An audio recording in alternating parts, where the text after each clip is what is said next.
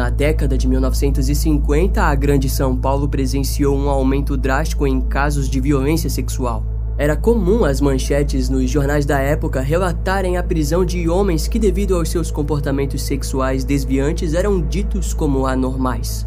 De 1937 até 1950, esses surtos apenas aumentaram, mas o que as autoridades brasileiras não perceberam era que, na grande maioria, o mesmo nome aparecia. E seria apenas em 1952 que esse nome marcaria para sempre a história criminal do Brasil.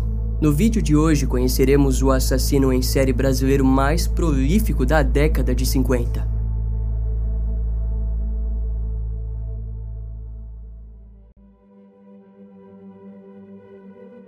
Na primeira semana de abril de 1952, as autoridades de São Paulo se viram diante de um caso peculiar. A austríaca Gertrudes Dunzinger, de 29 anos, foi encontrada assassinada próxima ao distrito de Parelheiros. O primeiro investigador a chegar no local foi Adalberto João Kurt.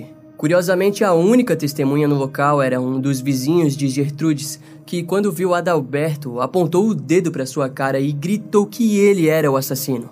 Todos os presentes ficaram atordoados com a situação, mas, sem dúvidas, Adalberto não era o responsável por aquilo. O corpo de Gertrudes foi encontrado com evidências de estrangulamento com corda e estirada em uma picada próxima do ponto de ônibus que ela diariamente pegava. A vítima não falava português, mas possuía três filhos e vivia sua vida tranquilamente em São Paulo. De acordo com a testemunha, o suspeito teria a mesma aparência que o investigador Adalberto e carregava uma espécie de maleta ou pasta de couro consigo. A vitimologia e a situação do crime logo se provaram uma incógnita para as autoridades e antes que pudessem deduzir algo, mais uma morte aconteceu. No dia 26 de maio de 1952, o corpo de Namiko Suetnuko, de 12 anos, foi encontrado em Santo André. A garotinha estava indo a caminho da escola quando aparentemente foi atacada e arrastada para um matagal próximo à estrada.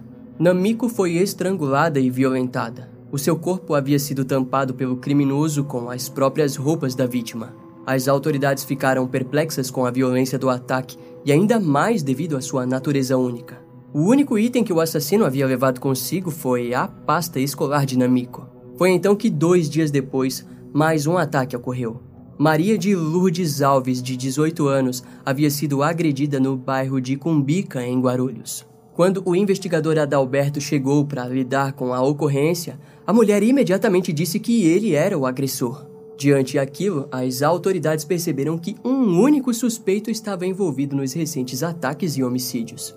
Os investigadores não deixaram de notar que daquela vez o suspeito havia apenas dado um soco no rosto da sua vítima e não a violentado. Nos próximos meses, uma garotinha de descendência japonesa de 12 anos foi violentada, seguida de outra vítima, Mercília Oliveira de Souza, de 18 anos, que parecia ter sido agarrada por seu agressor já na porta de sua casa. A mulher foi estrangulada e levada a 50 metros de sua residência. Mercília foi violentada e acabou morrendo no processo. Novamente, as autoridades perceberam que ela havia sido estrangulada com algum tipo de corda, assimilando assim a autoria do mesmo assassino. Em agosto de 1952, Maria Nishigawa, de 11 anos, foi encontrada morta. Seguida de dois outros casos, sendo o assassinato de uma garotinha de 10 anos e um atentado de violência sexual contra um garotinho de 8 anos.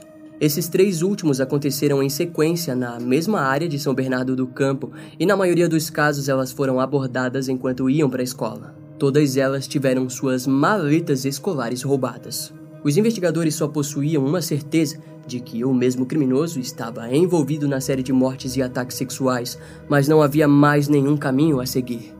Vale ressaltar que na época as técnicas de investigação eram no mínimo primitivas, então era um grande jogo de gato e rato contra um criminoso astuto e mortal. De qualquer forma, antes que pudessem se recuperar da série de ataques, o corpo de uma garotinha chamada Ruth, de 10 anos, foi encontrado encostado em uma árvore no bairro do Rancho Grande, em São Paulo. Diferente das outras vítimas, Ruth havia sido posada, mas também foi coberta com suas próprias roupas. A última vítima veio a acontecer no fim de agosto de 1952. Miyoko Okuyama, de 15 anos, foi encontrada com os mesmos sinais das vítimas anteriores. No entanto, ela havia nitidamente lutado contra o seu agressor. Em seu rosto foi observado um tipo de arranhão que provavelmente havia acontecido durante a luta. O seu corpo foi encontrado nu e ela havia sido estrangulada com uma corda e violentada. Diante desse último ataque brutal, as autoridades de São Paulo passaram a ser ainda mais pressionadas a demonstrarem resultados. Afinal, a série de crimes havia se tornado algo totalmente anormal para a época, ultrapassando as estatísticas de ataques sexuais e assassinatos.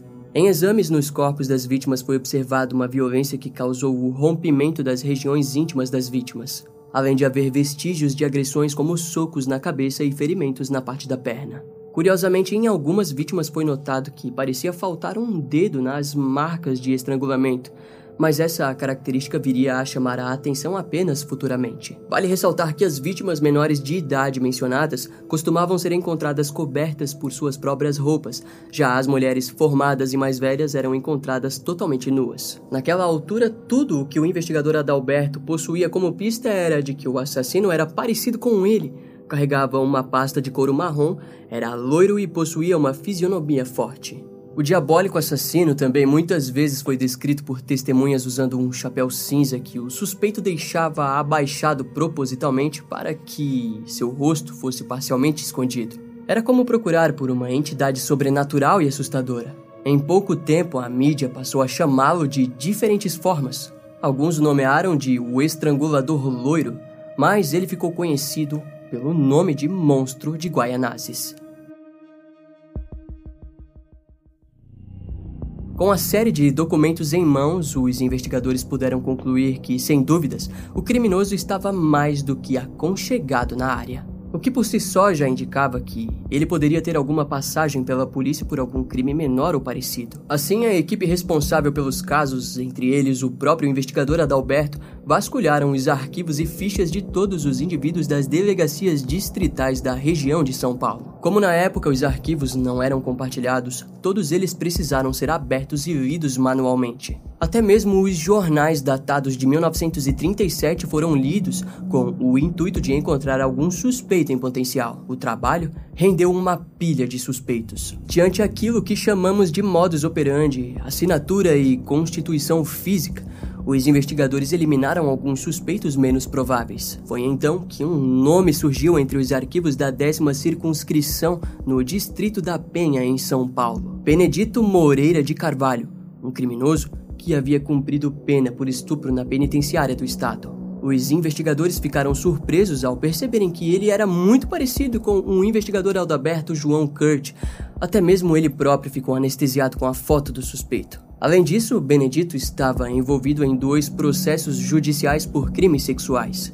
Um era em relação a um duplo atentado ao pudor no município de Poá e outro contra uma garotinha chamada Dioneko Tanaguchi, que, assim como outras vítimas do estrangulador loiro, possuía descendência japonesa. Sem dúvidas para todos os presentes, Benedito era o cara. Ciente de que o suspeito trabalhava em uma serraria, por ordem do delegado Francisco Petrarca Lelo, as autoridades buscaram por todas as serrarias de São Paulo. Além disso, vasculharam outros possíveis empregos que ele poderia ter tido durante os meses. Daquela forma, um grande mapa foi feito e cada uma dessas empresas foi investigada. Através dos registros de cartão de pontos, uma equipe de quatro investigadores construiu uma linha do tempo que indicava que Benedito havia faltado no trabalho ou estava desempregado nos dias dos crimes. Curiosamente, todos eles ocorreram próximo às serrarias, ou seja, próximo ao local em que ele conhecia muito bem.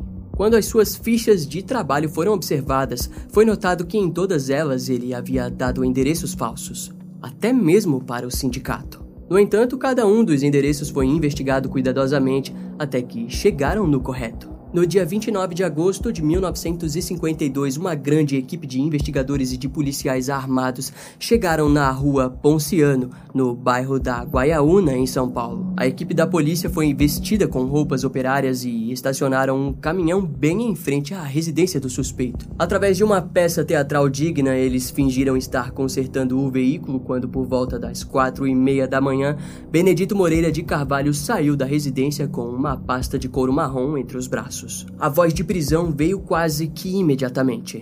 Benedito sequer reagiu. Na pasta, eles encontraram um cordel com uma laçada. Era exatamente a maior prova que eles precisavam para acusá-lo pelos crimes. Antes do sol nascer, Benedito já havia sido preso, interrogado e confessado cerca de oito agressões sexuais seguidas de homicídio e dois estupros. Através de um mandado de busca para a residência de Benedito, várias evidências fortes foram encontradas. Entre elas foram confiscadas três pastas de couro, ternos, o chapéu cinza conhecido pelas testemunhas, recortes de jornais sobre os homicídios e várias anotações a lápis. Benedito possuía o hábito de escrever os nomes dos bairros de São Paulo com nomes diferentes dos que possuíam.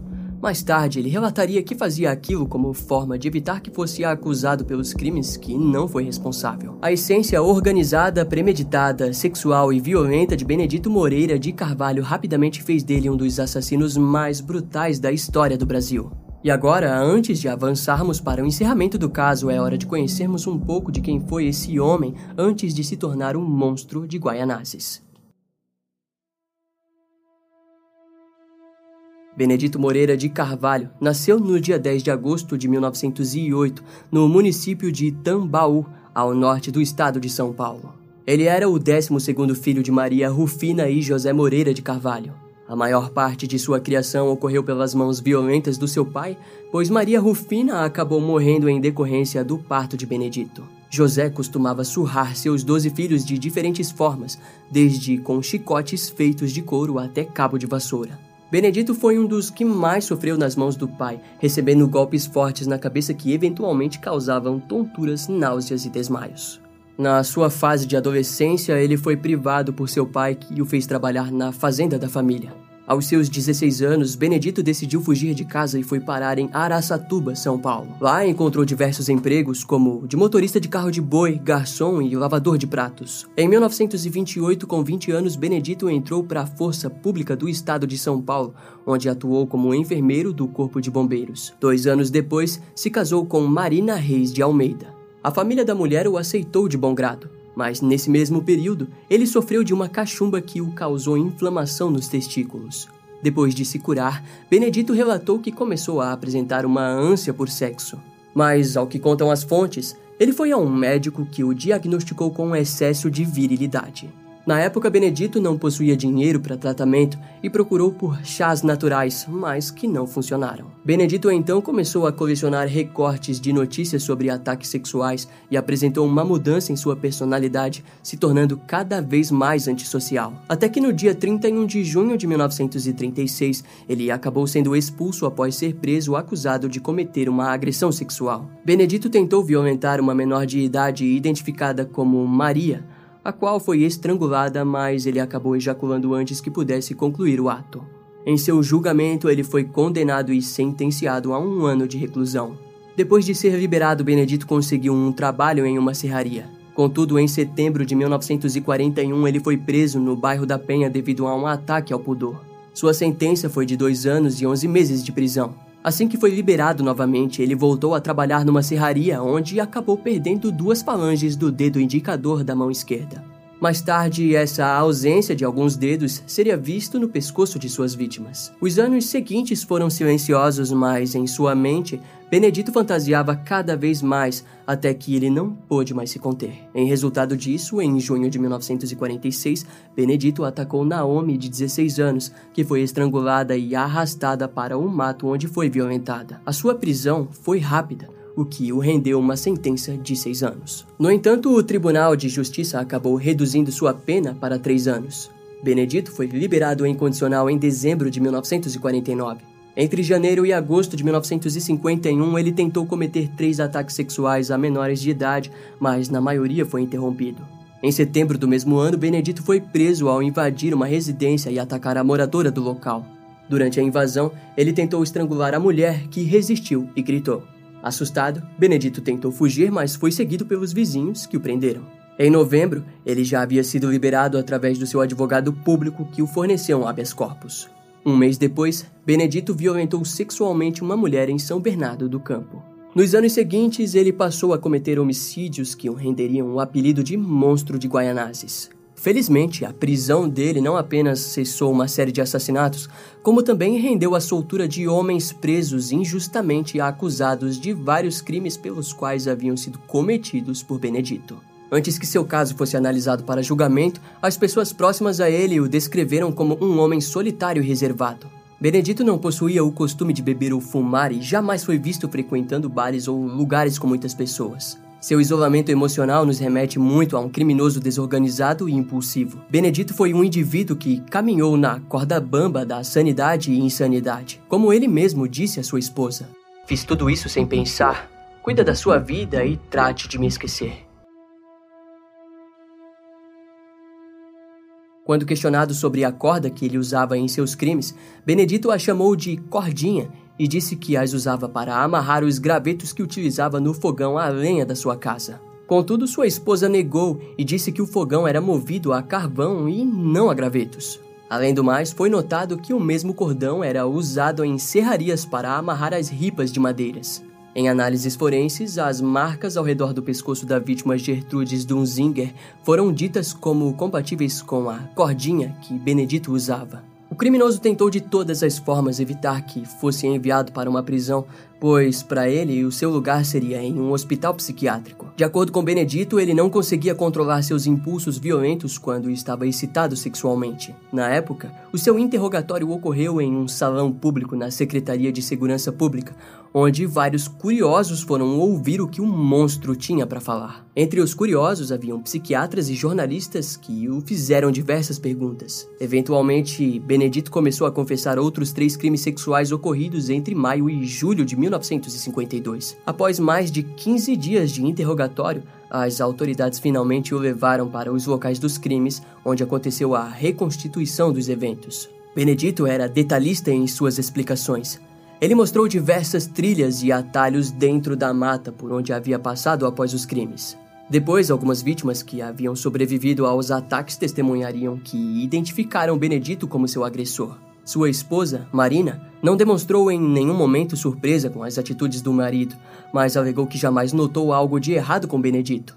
No entanto, notou que muitas vezes ele voltava para casa com pastas diferentes, que mais tarde foram identificadas como pertencentes às suas vítimas mais jovens. E aí que vem a surpresa. Em outubro de 1952, Benedito Moreira de Carvalho foi inocentado de todos os seus crimes. Ele foi declarado inapto a ser julgado e foi enviado para o hoje conhecido como Hospital de Custódia e Tratamento Psiquiátrico Professor André Teixeira Lima. Durante os anos seguintes, Benedito foi diagnosticado como vítima de psicose e pseudopsicopatia por lesão cerebral. Em seu tempo no hospital psiquiátrico, Benedito foi descrito como autoritário, obediente, mas dominador. Em 1975, ele sofreu uma tentativa de assassinato por parte do paciente Armindo Pereira Alves, que abriu sua barriga com um canivete corneta. Benedito caminhou em busca de ajuda enquanto segurava suas tripas, sendo socorrido e se recuperou bem do atentado. Nos meses seguintes, o criminoso teve medo de sair de sua unidade com receio de que fosse alvo dos familiares de alguma de suas vítimas. Foi assim até 1976, quando sofreu um infarto e morreu. Como dito mais cedo, o monstro de Guaianazes foi um assassino em série prolífico e extremamente mortal. Diferente de muitos outros predadores sexuais em série, Benedito não possuía preferências, Qualquer mulher ou garoto poderia ser sua vítima. Sua sede sexual se estendia ao prazer doentio em ver fotos de cadáveres femininos nus. Muitas vezes, essas fotos eram de campos de concentração alemão. Em seu livro Made in Brasil, a autora Ilana Kazoy questionou se o prazer nessas fotos seria pelos corpos nus em si ou pela violência que havia o tornado daquela forma. O sadismo de Benedito parecia estar conectado a uma necessidade compulsiva de eliminar a sua excitação sexual de forma mais violenta que pudesse.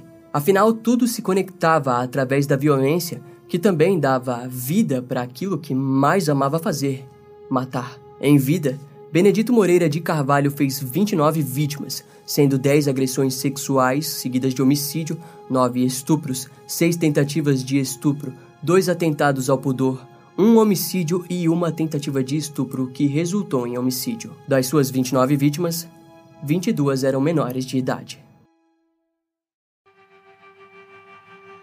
Esse caso vai ficando por aqui. Eu espero que você tenha gostado.